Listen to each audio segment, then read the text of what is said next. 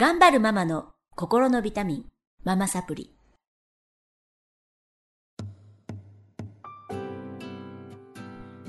皆さんこんにちは。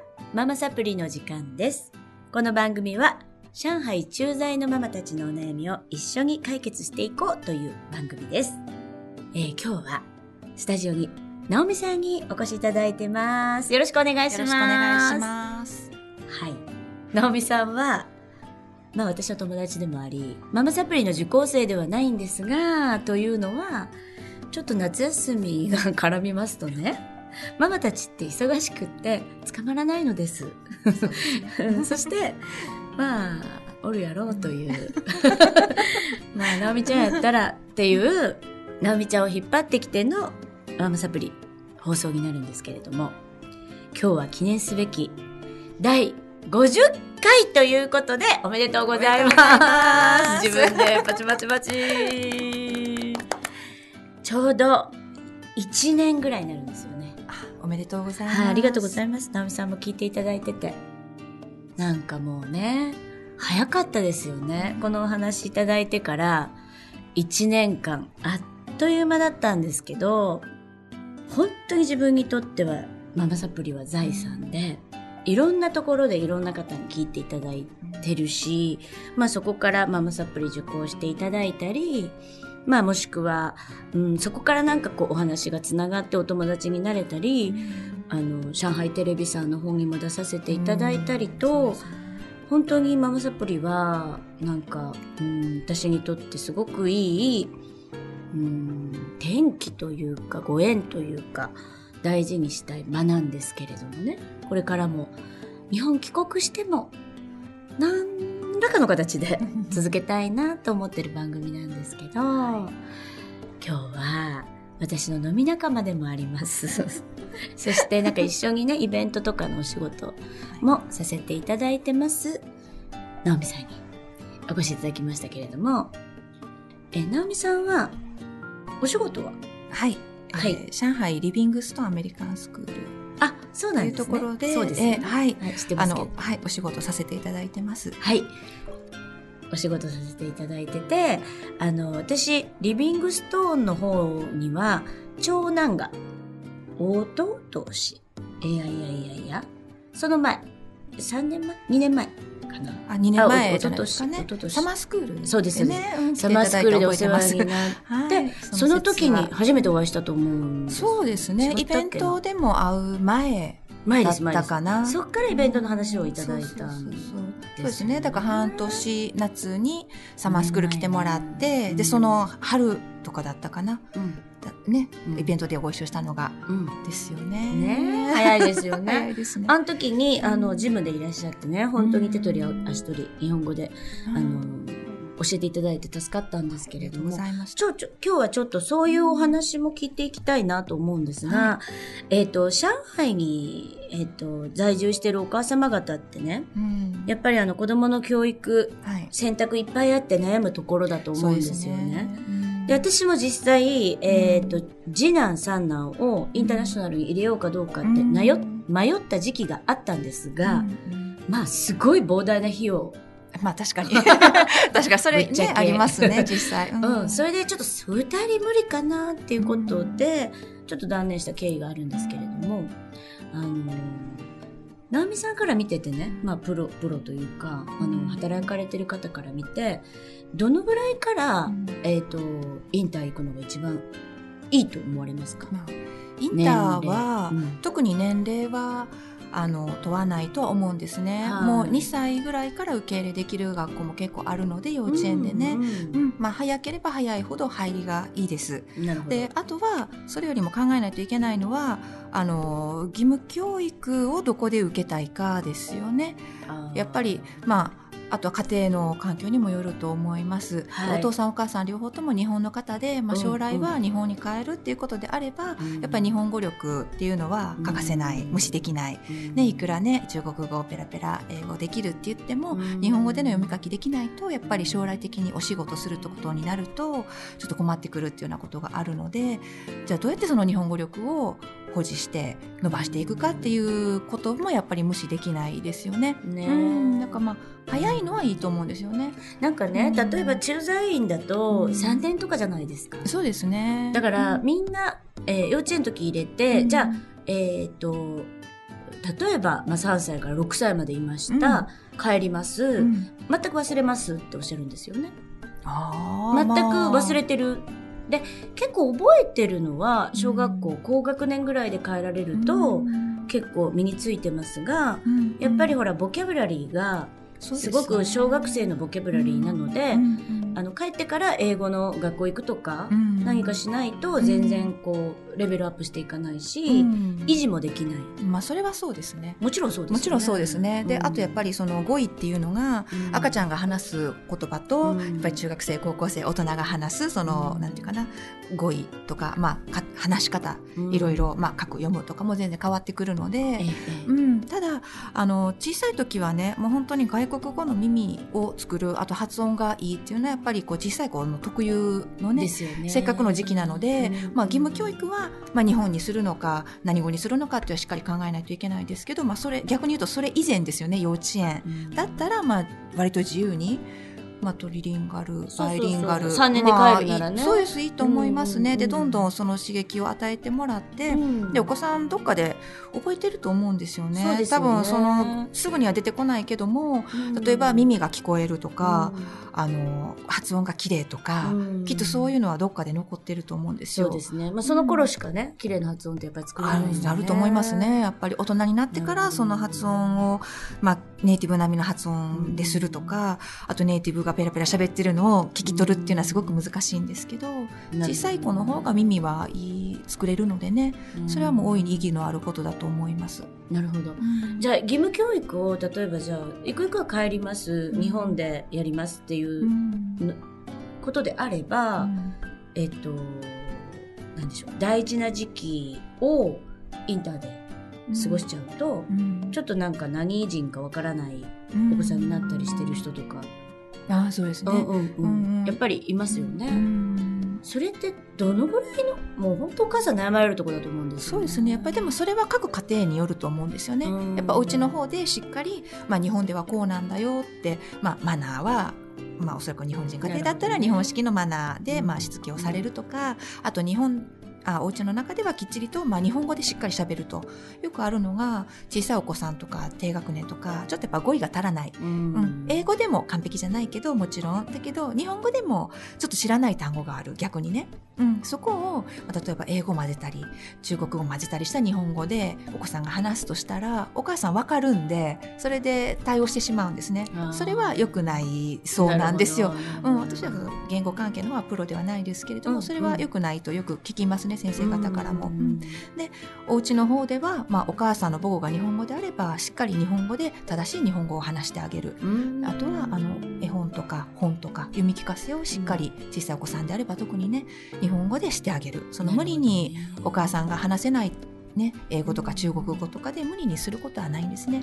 そういうのはもう学校の方にお任せして、うん。なかなかねアメリカとか、うん。あの欧米の方だったら、うん。補習校っていうのがあって、そうですね、うん、なんかでお母さん方もちょっとローカル、うん。もうもうドローカルなので、うん。必死になって日本語やりますけど、うん。上海ってなんかうん。なんだろうちょっと中途半端というか。なんか日本のね、うん。あのお店とかもいっぱいあるし、うん日本語で買い物できるところもあったりして、お母さんちょっとやっぱりね、うん。あのそこまで危機意識ってないかもしれないですようね。ん、そう。でもやちょっぱりね長く住んでると、うん。いくら日本人学校に行ってても、うん。やっぱりあの普段触れる日本語って絶対的に少ない少と思うんですよね。その街中で聞く言葉、うん。あと街中で見かける看板とか広告とか、ね、そういうものも違そう。うんでその量が潜在的に入ってくる量が違うので、やっぱり、まあ、日本人学校行かれてても、うん。図書の時間は大事だと思うんですよね。ね。えうん。だからまあインターとか行かれてる方はなおさらお家ではその図書の充実とかね、うん、そういうのはいいと思いますね。そうですよね。なんかね、あの、私のお友達も高校で帰ったんですけど、日本人学校だったんですけど、あ中学まで日本人学校られてそうそう。ずっと日本人の教育受けてたんですけど、高校で帰った時に、うん先生が、えうんオリエンテーションで、うんえっと、ここからコーヒーブレイクですって言ったんですよね。めっちゃ日本語英語みたいな。カタカナですそれが分かんなかった。そのお子さん。だってコーヒーブレイクなんていう言葉多分日本人が中学生では言わないか。うん。でもね、うん。日本人なら知ってるんですよ。うん。なんだろう。それはいろんな情報だとか、うん。CM だとか、うん。テレビの見てるものが絶対的に私たちと違うので、うん。多分なんか知らず知らずのうちにコーヒーブレイクっていう言葉を聞いて耳にしたり、うん。知ってるんだけど、うん。知らなくて、うん。はいって手を挙げて、コーヒーブレイクって何ですかって聞いたんだって。そしたら先生は、コーヒーブレイクをわからないとは思わなくって、うんまさかね、うん高校生が。えーっと、あ、ちょっとよくわかりづらかったですよね。コーヒーブレイクの時に、あの、休憩していただいても、外に行っていただいてもいいんですよっていう説明をされたみたいです。うんコーヒーブレイクの説明はではまあ、なく。コーヒーブレイクでも基本的には 大人がお茶飲みながら休みましょうがコーヒーブレイクなんでそれを変でしょ。高校生そう先生がちょっと、まあ、まあ、その学校が変なんですけど、うん。でもまあ、なんかそういうことですよね。なんか当たり前に日本人が使ってる、なんか和製英語みたいなのが、ちょっとわかんなかったりとか、あの、うん、ちょっとどっぷり日本じゃないのでね、そういうことだと思うんですよね。そうですよね。だから、あの、インターのお子さんなんかまた、うんなおさら、インターはなおさらですけど、ね。その学校文化がちょっと違うのでね。あとまあ日本人学校でもうん。やっぱり特殊だと思うんですよね在外の学校で、うん。やっぱりすごく個性のある私立っていうね、うん。実際はねそうだと思うし、ううんん、やっぱり日本人学校しか知らないってことはきっと日本の普通の公立とは違うことたくさんあるので、ね。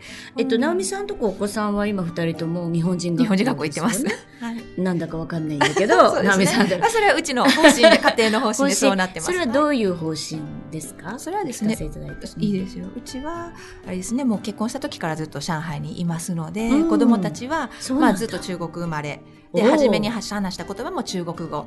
へやっぱりうちの、さっきあの偉そうなこと言いましたけど、私も子供が幼稚園の時には、日本語に中国語を混ぜた子供に、そのまま対応して、まあ彼女のわからない言葉は中国語に置き換えたりしてたんですけれども、ちょっと日本語の単語が少ないなと感じたんですね。っていうのは、あの、日系幼稚園に行ってる周りの同級生、同じ年ぐらいのお子さんに比べると、あら、なんだかうちの子供はちょっと日本語の語彙が足りないわとちょっと思ってたんですがまあ、ここのお仕事させてもらうようになって、あ、そういうことだったのかっていうのがまあ今頃になって分かったんですけれども、まあ、それも、まあ、日本人学校に行くと、まあ、急速に、まあ、日本語だけでちゃんと喋れるようになったんでいいんですけれどもね。でそういうこともあって、まあ、うちはまあ生まれてからずっとこっちにいるので、まあ、逆に日本を経験できる貴重な場として、まあ、日本人学校がいいんじゃないかと、うん。いうことで、まあ、もちろんねそれはあの費用の変面もね なかなか、あの選択肢に入りにくいっていう面はありますけども、はい。うん。えっと、何歳までっていうのは、小学校卒業するまでですか？そうですね、うん。まあ、最低でも小学校卒業するまでですね。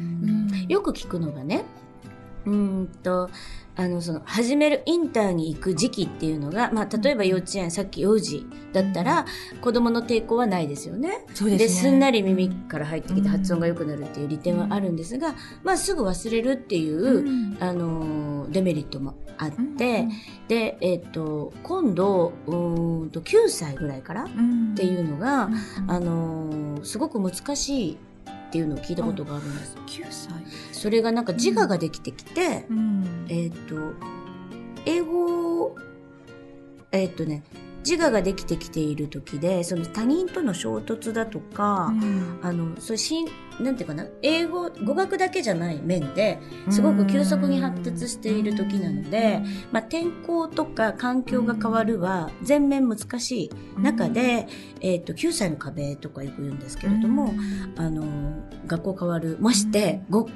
葉が変わるっていうのは、危険が伴いますよって、うん。前ね、専門家が北京の時に来来てた方が言っていたんですね。それともう一つ、えっ、と、転機としては、中学校から。っていうのは、もう本人の意思で、あ、違う違う違う。中学校もちょっとまだぐちゃぐちゃなんですよ、自我うん。そうですね、うまあちょっとまだ。自分のしっかりした意見って難しい難しいんですよ。で、高校からっていうのは、自分の意思で入れるんですが、発音は難しいと。ちょっとネイティブレベルは難しいと。ただ、えっ、と、自分の意思で入るので、うん。あのーまあ、ちゃんとしたこう英語が話せるようになる。う。ん。けれど、うん。逆に、うん。えっ、と、自分の意思があるので、親はコントロールしにく。い。もちろん。だから、いろんな、えっと、年でメリット、デメリットがあって、インター教育考えてらっしゃる方は、あの、もうどこから入れようかっていうのをいつもね、みんな。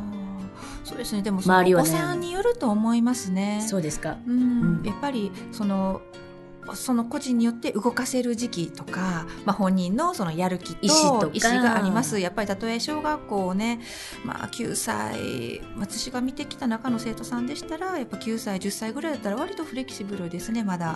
順応が早い子が多いです。で特に女の子の方は割と言語が入りやすいのかなという印象はあります。で男の子でもおしゃべり好きな子はうん。割と馴染むのが早いかなっていうような印象がありますけども、やっぱり個人によると思いますね。いろんなパターンありますよ。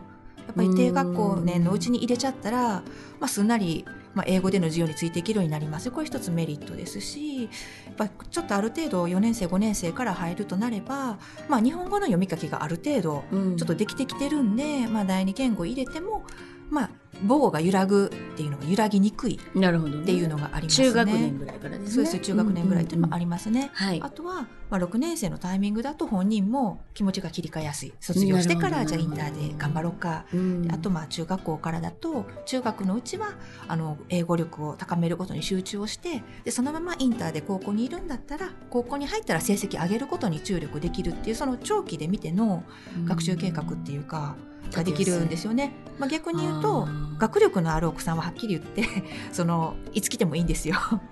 吸収の早い人。うん。うん、それは別に遅いからどうとか早いからどうとかっていうわけじゃないんですけどね、うん。もちろんそのフレキシブルに学習内容も入るし、うん。新しい環境にも対応すぐできる子だったらもういつどのタイミングで来ても本人さえ良ければもちろんいいんですよね。なるほどね。そう。えどんなお子さんがインターに向いてると思いますか？難しいですね。いろいろか。いろいろ。やっぱりまあおしゃべりな子向いてないってことはあはれななん。あれえっとうん入りやすいのかな？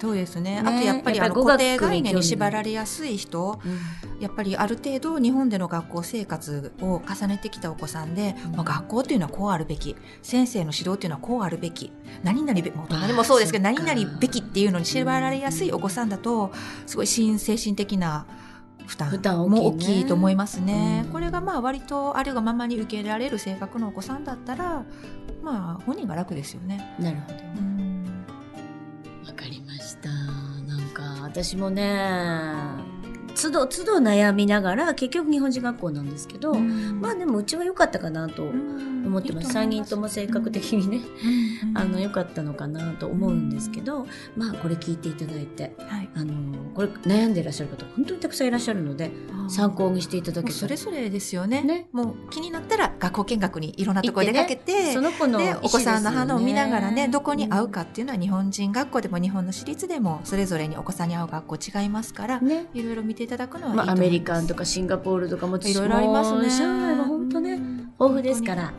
本あのお子さんの性格とまたまあ時期タイミングなどをよく検討なさってはい。決めていただけたらなと思います、今日は有意義なお話をどうもありがとうございましあたりがとうございました。また次週も直美さんでお届けしてまいります。それでは次週またお会いしましょう。さようなら